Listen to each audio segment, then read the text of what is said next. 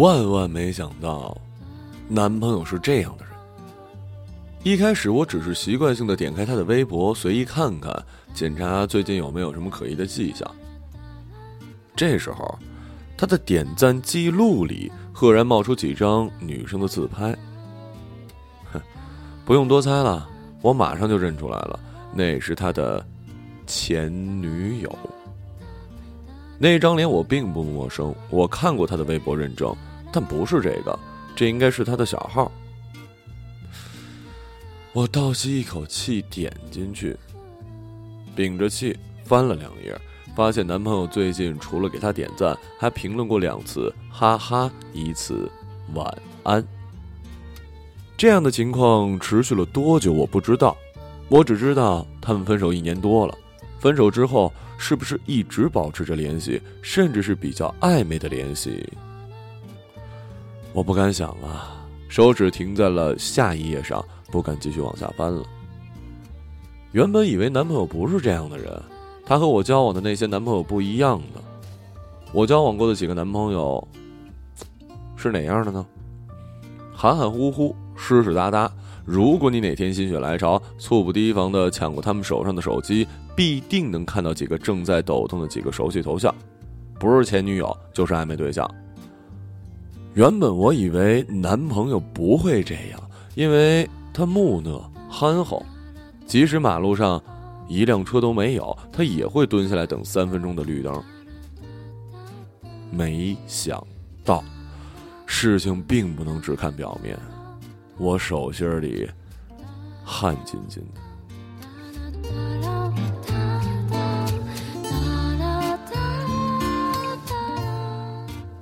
隔了一天，路过一家画廊，我假装不经意的问起了男朋友：“嗯，对了，你前女友好像也在画廊工作哈？怎么了？”男朋友漫不经心的玩手机，随便问问，你们还来往吗？为了显得自然和无所谓，我假装四处看风景。早不联系了，问这个干嘛呀？说完，他又接着埋头刷手机。我盯着他手机，不再说话。当天晚上，我把闹钟调到了凌晨两点，震动。醒来，关上闹钟，确定男朋友睡得不省人事，我一点一点抽出他枕头下的手机。首先是微信。最近联系人一路翻下去，除了工作群聊，就是哥们儿之间约饭约打球。除了我，只有一个女性联系人。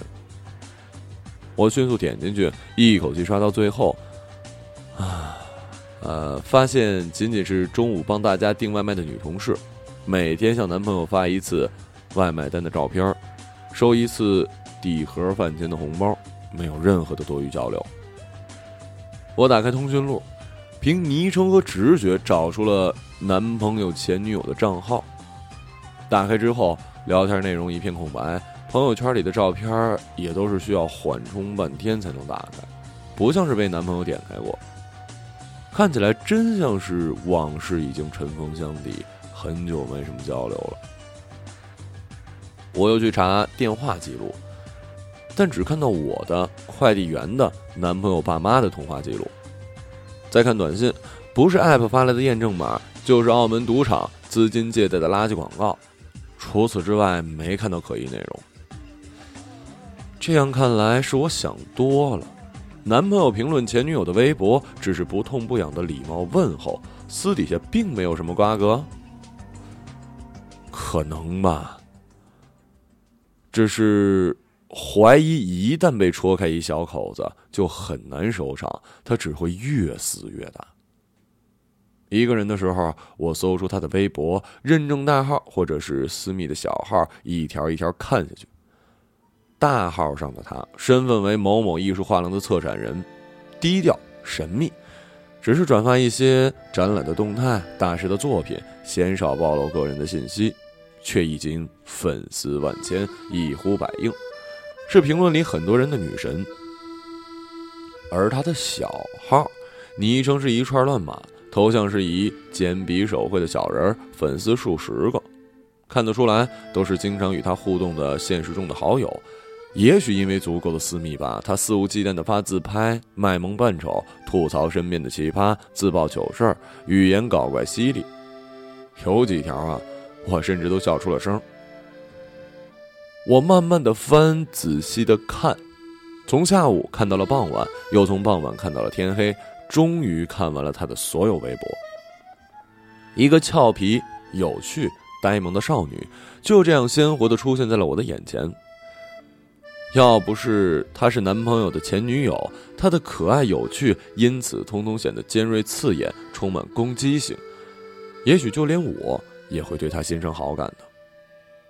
让我相信男朋友已经彻底的放下了她，一心一意的爱着我，实在需要太粗的神经，太宽的胸襟了。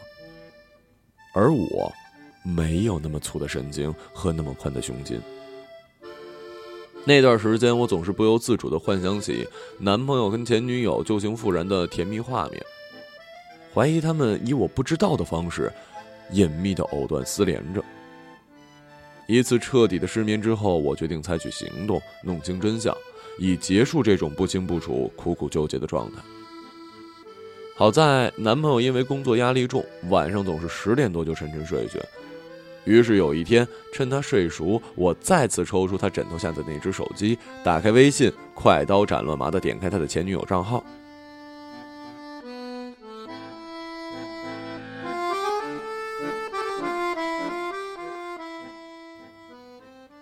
今天吃了一家很好吃的饭馆，心情很好。我打出一行字，点了发送。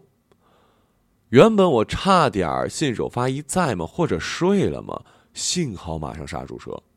我想，如果换成自己收到久不联系的前任这样即兴的招呼，肯定会判断为深夜寂寞难耐之下的聊骚。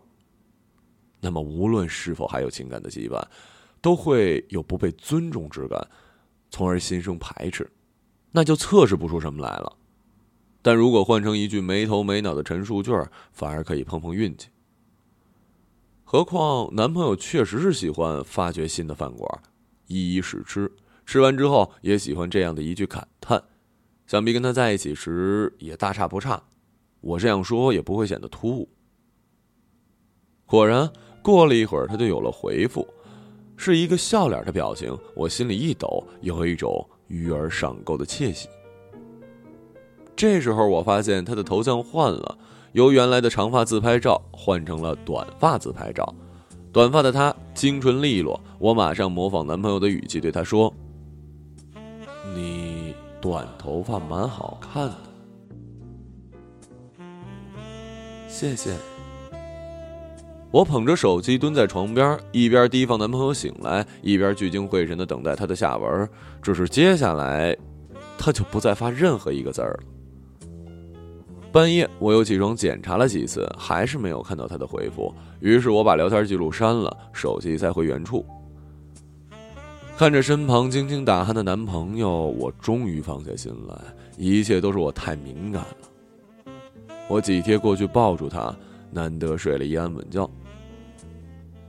第二天是周末，我心情很好，早早的起床出门买菜、买肉、买面粉、泡打粉。黄油，打算在男朋友醒来之前给他做一顿可口的饭菜，再用一个下午的时间烘焙一些蛋糕甜点。晚上我们一边看电视一边吃。正当我热气腾腾地穿梭于厨房和客厅，默默回味幸福的失而复得时，在客厅看电视的男朋友身旁的手机突然响了。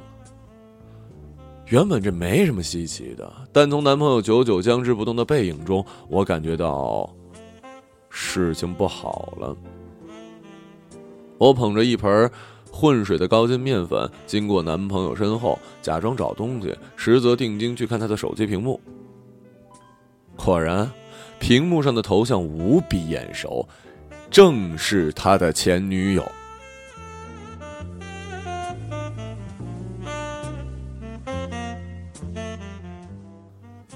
一顿午饭下来，我心乱如麻。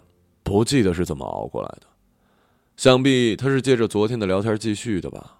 那么男朋友肯定发现我昨晚干的好事儿了。我恍恍惚惚看向男朋友，猜测他会作何反应。奇怪的是，男朋友像往常一样吃饭闲聊，关于微信的事儿只字未提。吃完饭以后，又像往常一样进屋午睡了一会儿，不久就传来了均匀的鼾声。确定男朋友真的睡着之后，我连滚带爬的扑向他的手机，捂着狂跳的胸口打开微信，迅速翻看他们的聊天记录。幸好啊，幸好，一眼扫下去，并没有看到提及昨晚那场聊天的字眼，我是安全的。我松了一口气，才仔细阅读对话的内容。果然，聊天是借着昨天晚上内容继续的。也许因为被我夸了新发型，他发了两张短发正侧面的特写，说：“我怎么感觉剪毁了呢？”几分钟后，又跟上一个笑哭的表情。五分钟之后，男朋友回复：“蛮好的，早就建议剪短发的。”安妮剪的。男朋友又顿了几分钟，回道。难怪他水平不错的。最后，他发了一呲牙笑的表情，他们就没有再说话了。我默默放回手机，呆坐在沙发上，任凭新的打击劈头盖脸的袭来。我反复在心里咀嚼这段对话，只有寥寥数字，然而每个字、每个表情之间，都涌动着亲密相处多年积累下来的默契和举重若轻。Amy 是谁？他什么时候建议过他剪短发？我通通不知道。不管愿不愿意，我都必须接受一个事实：在他们共同完成的记忆里，我只是一局外人。连续几天，我死死的盯着男朋友，观察他吃饭、玩手机、看球赛、睡觉，轻轻的打呼噜。我失魂落魄的想象，跟他在一起时，男朋友会是什么样呢？他又是什么样子呢？他们一起度过了大学四年，肯定有太多太多的甜蜜回忆了吧？有一天，我终于没忍住问了男朋友：“能跟我说说你和你前女友的事儿吗？”啊啊！跟他什么事儿啊？男朋友大口吃着一碗猪排咖喱饭，一脸的茫然。你们在一起会干什么呀？为了避免引起疑虑，我又轻松的补充：“哦，就是随便问问，跟你有关的事儿，我都想了解了解。”哦，好吧。男朋友放下筷子，开始认真的回忆：“也没什么特别的，就是正常情侣做的那些啊。比如呢，吃饭、睡觉、上课、画画。你们经常一起画画？”对啊，在美院的四年，把附近的各种山啊、湖啊、巷子啊都画遍了。有时候也会出去旅游采景。这么有情趣啊？还好吧。大四实习以后拿到第一笔钱，就是一起去了一趟泰国，俩人每天背着画板到处画。他只顾往下说，完全没注意到我脸色的变化。真浪漫啊！那你们为什么不结婚呢？然后白头偕老，永结同心呢？我说，接着我拎起包走出了饭馆。一出门我就后悔了，明明还有很多问题想问，怎么就先动了情绪呢？所以当男朋友终于追上来，气喘吁吁的抱怨：“我真是搞不懂，是你自己要问的，为什么生气啊？”我缓和了一下，马上转过脸。没生气啊，我逗你的。唉，吓死我了！你演的太像了吧？怎么可能因为这点事生气呢？嗯，再给我讲一点你们的事儿吧。这次男朋友狐疑的看着我，上下打量一番，坚定的摇了摇头。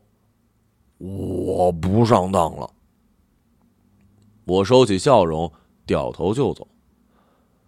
之后又有几次，我想从男朋友嘴里套出点什么，都被他警惕的拒绝，只好默默的放弃了。在好奇心的驱使之下，有事没事我就打开谷歌、百度或者微博、人人，甚至是 QQ 空间的搜索栏，把男朋友和他前女友的姓名、昵称、用过的网名，以各种组合排列的方式输入进去搜一搜。他们虽然都在。各种社交账号里删除了跟对方有关的内容，但他们共同的朋友并没有。于是，在这种地毯式的搜索之下，我看到了大量他们和朋友一起吃饭聚会的合影，一起出现在老同学画展上的签名，以及各种同学会点名册。几天后，甚至还挖出他们曾经用过的微博情侣账号。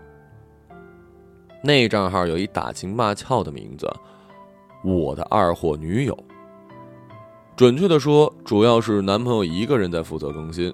整整四年，每天两三条，记录他的二货女友蠢萌日常，如何因为一根鸡腿而笑逐颜开，如何因为起床气哭了一个小时，如何三番五次的忘带钥匙、忘带钱包。我一条一条的看下去，从第一页翻到了最后一页，并且打开每一条状态下的评论，冷眼旁观他们过期的嬉笑嗔骂、甜蜜互动。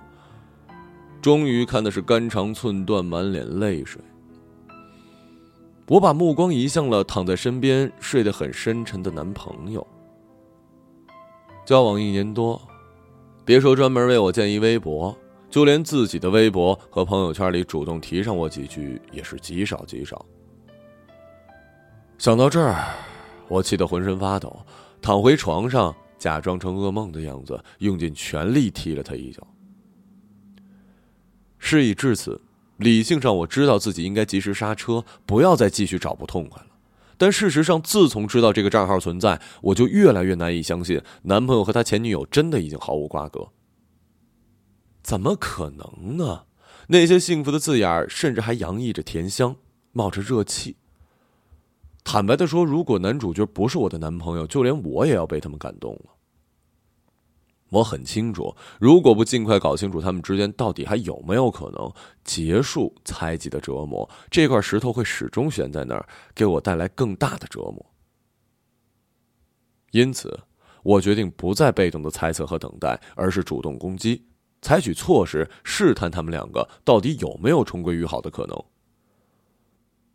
昨天翻到我的二货女友，那时我们还挺傻的。又一个深夜，我登录了男朋友的微信，对他说：“过去的就不要多看了，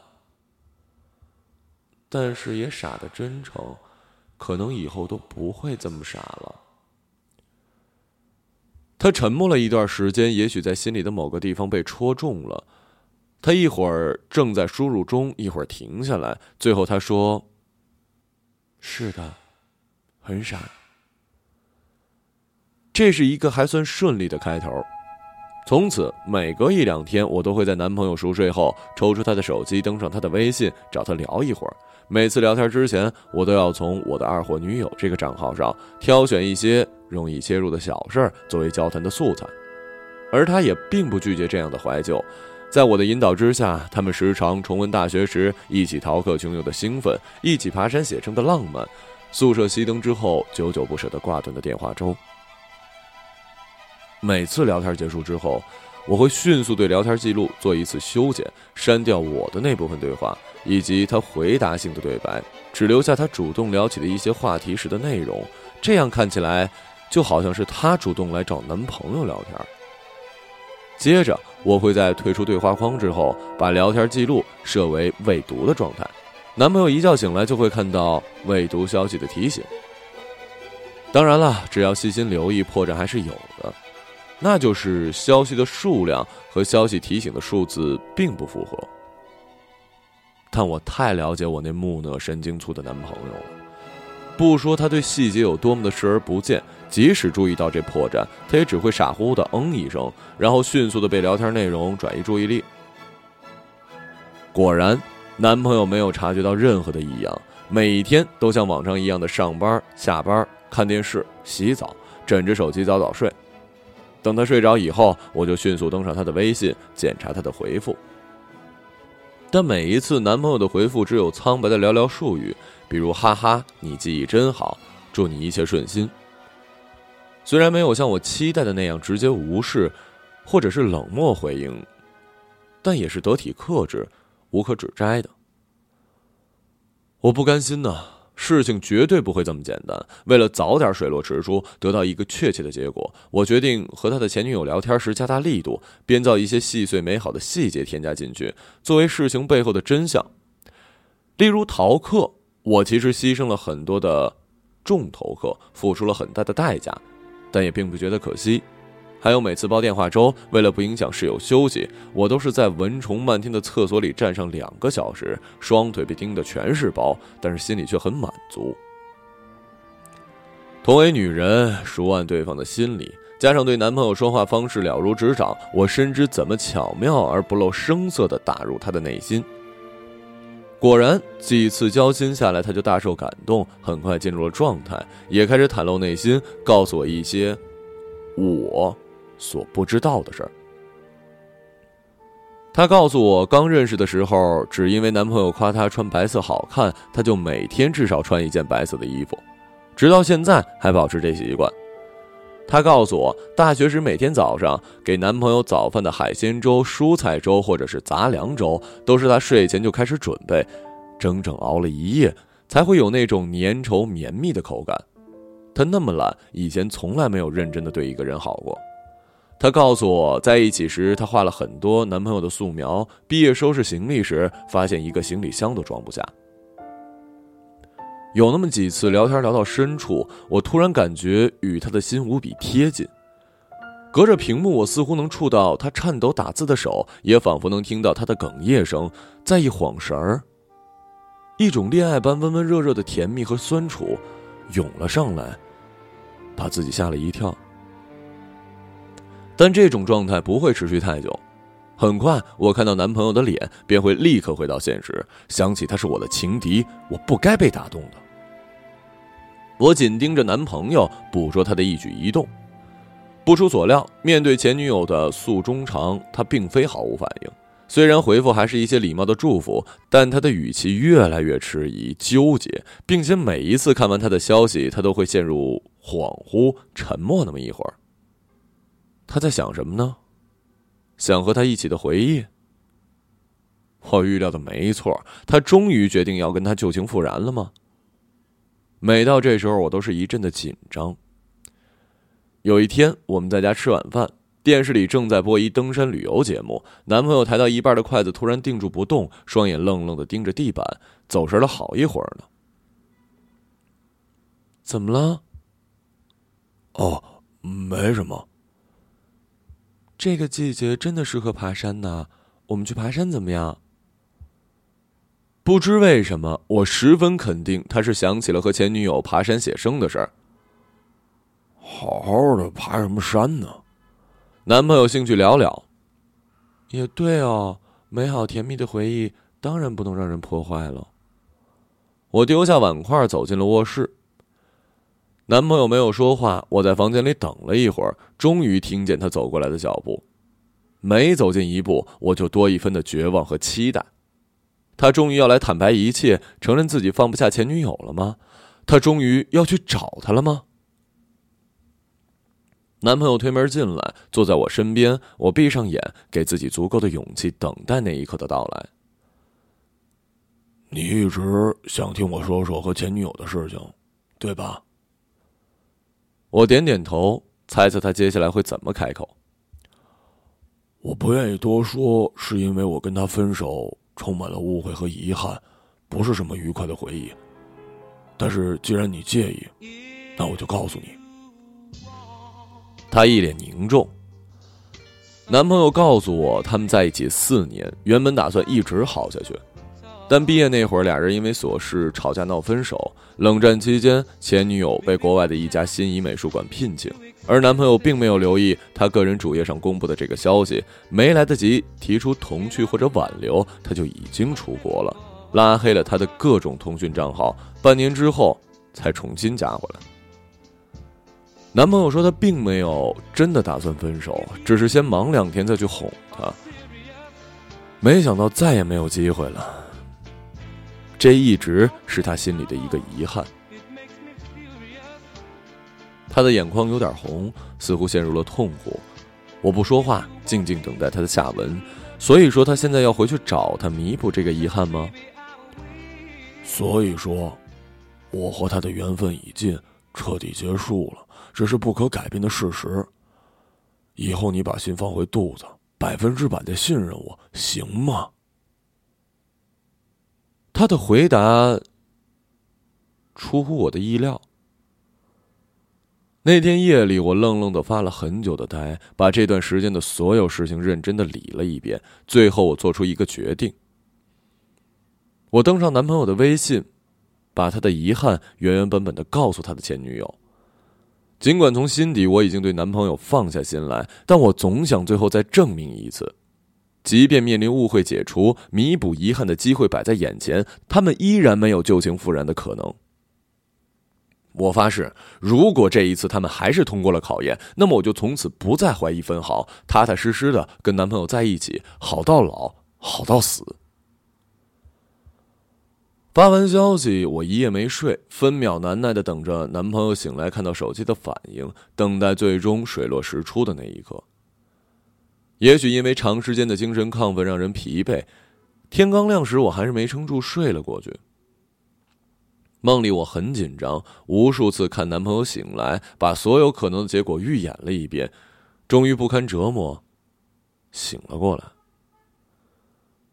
房间里除了我之外空无一人。我叫了一声男朋友的名字，也无人应答。我并不慌张，静静走到男朋友的电脑桌。昨晚我借传照片之名，用他的微信账号登录过网页版。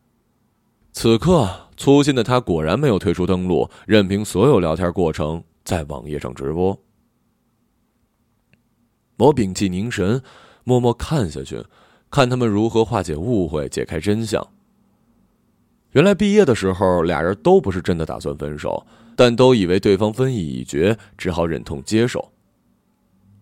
我看着他们两个为了这个误会唏嘘不已，彼此安慰。我看着他们迫不及待的决定见一面，发出位置共享。接着，我冷静的关上电脑，走出家门，前往他们见面的地点。远远的，我看到那两个人，女孩在不停的抽泣，男孩犹豫片刻，上前抱住了她。真相大白，一切果然如我预料的那样。男朋友并不是值得信任的人，我的眼泪大颗大颗的落下，但同时，心里的一块石头落地了。我终于轻松的松了一口气。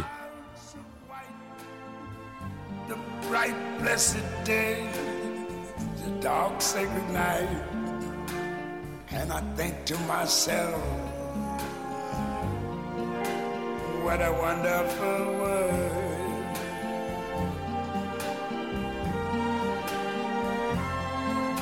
The colors of the rainbow, so pretty in the sky, are also on the faces of people going by. I see friends shaking hands,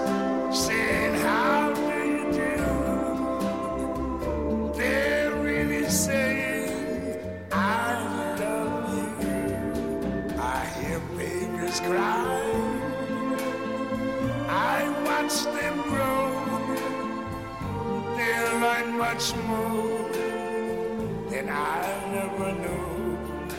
And I think to myself, what a wonderful world. Yes, I think to myself, Oh.